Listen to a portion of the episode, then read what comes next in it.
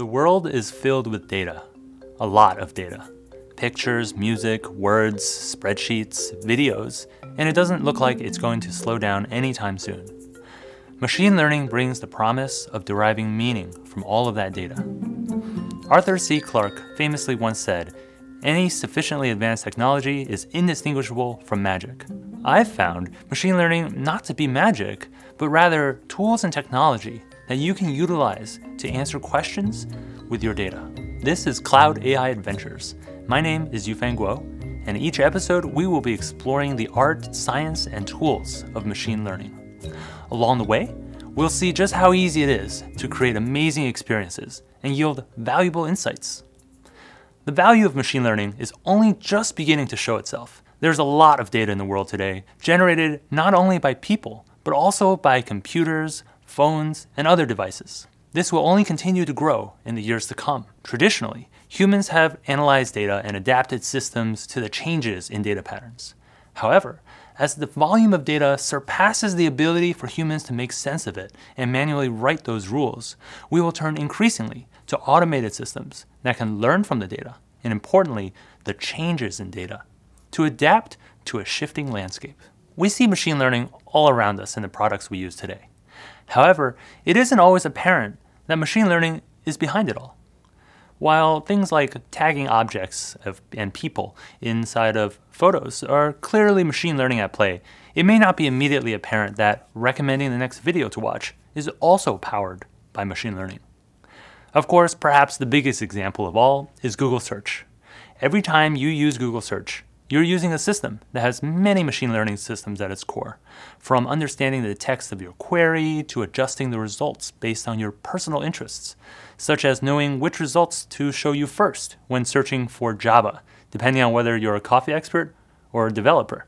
Perhaps you're both. Today, machine learning's immediate applications are already quite wide ranging, including image recognition, fraud detection, and recommendation systems, as well as text and speech systems, too.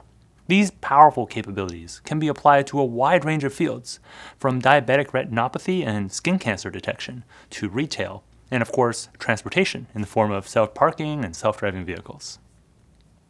It wasn't that long ago that when a company or product had machine learning in its offerings, it was considered novel. Now, every company is pivoting to use machine learning in their products in some way. It's rapidly becoming, well, an expected feature. Just as we expect companies to have a website that works on your mobile device or perhaps an app, the day will soon come when it will be expected that our technology will be personalized, insightful, and self correcting. As we use machine learning to make human tasks better, faster, and easier than before, we can also look further into the future when machine learning can help us do tasks that we never could have achieved on our own. Thankfully, it's not hard to take advantage of machine learning today. The tooling has gotten quite good. All you need is data, developers, and a willingness to take the plunge.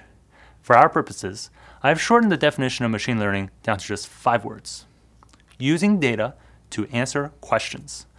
While I wouldn't use such a short answer for an essay prompt on an exam, it serves a useful purpose for us here.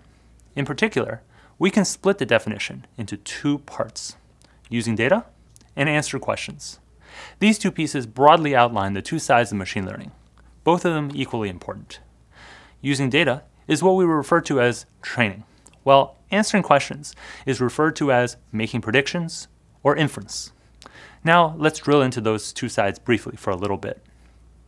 Training refers to using our data to inform the creation and fine tuning of a predictive model.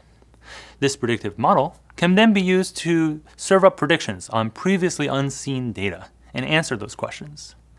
As more data is gathered, the model can be improved over time and new predictive models deployed. As you may have noticed, the key component of this entire process is data. Everything hinges on data. Data is the key to unlocking machine learning just as much as machine learning is the key to unlocking that hidden insight in data. This was just a high level overview of machine learning, why it's useful, and some of its applications. Machine learning is a broad field, spanning an entire family of techniques for inferring answers from data. So, in future episodes, we'll aim to give you a better sense of what approaches to use for a given data set and question you want to answer, as well as provide the tools for how to accomplish it.